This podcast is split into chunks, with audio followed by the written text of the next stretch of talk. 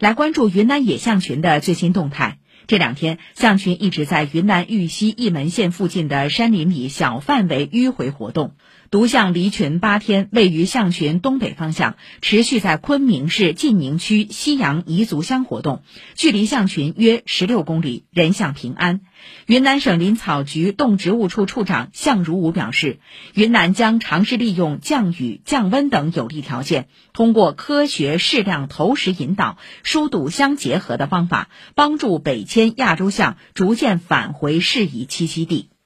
近期呢，也是。尝试利用降雨、降温的有利条件，啊，利用它停下来的时候，我们想通过科学的、适量的投食引诱、疏堵相结合的方法，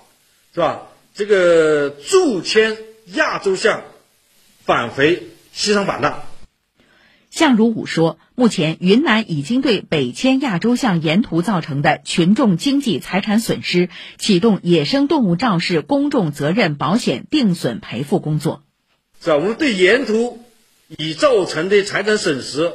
及时督促相关保险公司启动野生动物公众责任保险定损赔付工作，因为有些工作还正在开展之中。有些还没有完全赔偿到位，先要统计定审，双方确认下来，这个里面下步的时候，我们按照公众责任保险的相关工作，先前面开展这项工作。据统计，自四月十六号象群进入玉溪市到六月八号又再次返回玉溪市境内前，北迁象群在当地活动超过四十天，途经九个乡镇辖区，穿过多个乡镇及村庄，造成四百多户群众财产受损，报损预估经济损失还在统计之中。目前，野生动物肇事公众责任保险已覆盖云南全省，公众无需单独购买。